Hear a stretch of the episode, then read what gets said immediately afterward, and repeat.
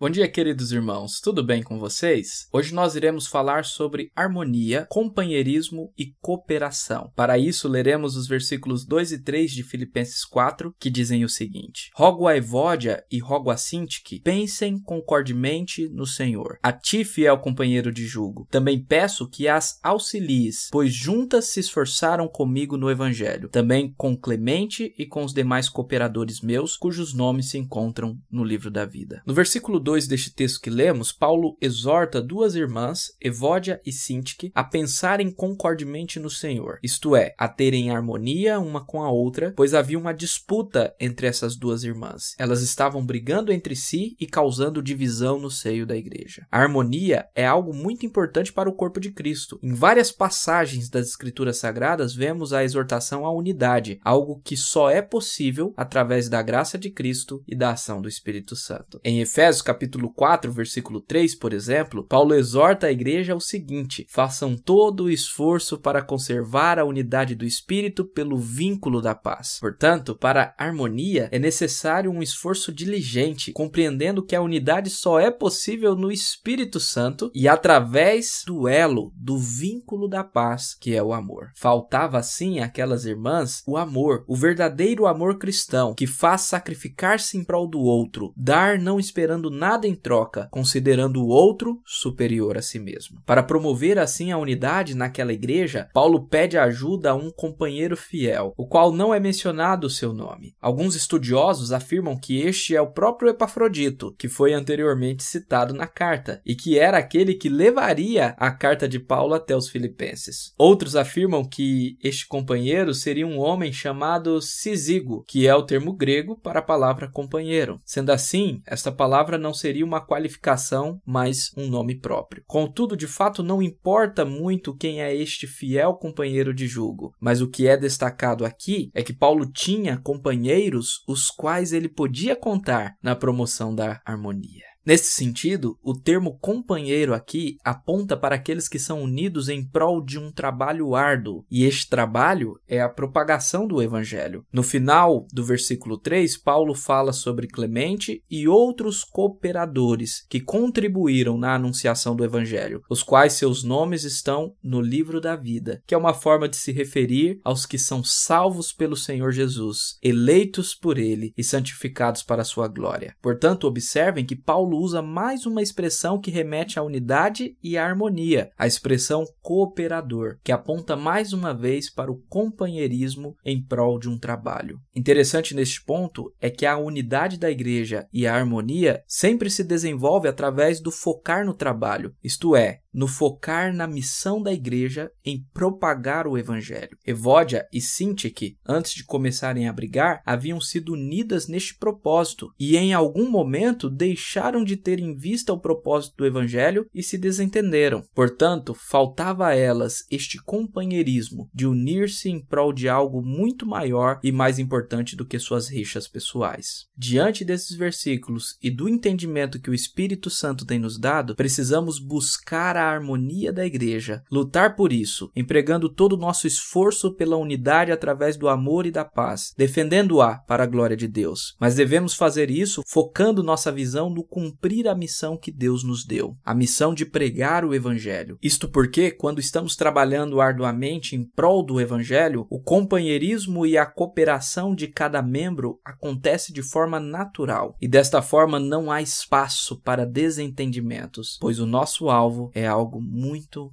maior. Que Deus nos dê harmonia a cada dia e que possamos labutar cada vez mais em prol da propagação do Evangelho da Graça, em nome de Jesus. Deus abençoe o seu dia. Amém.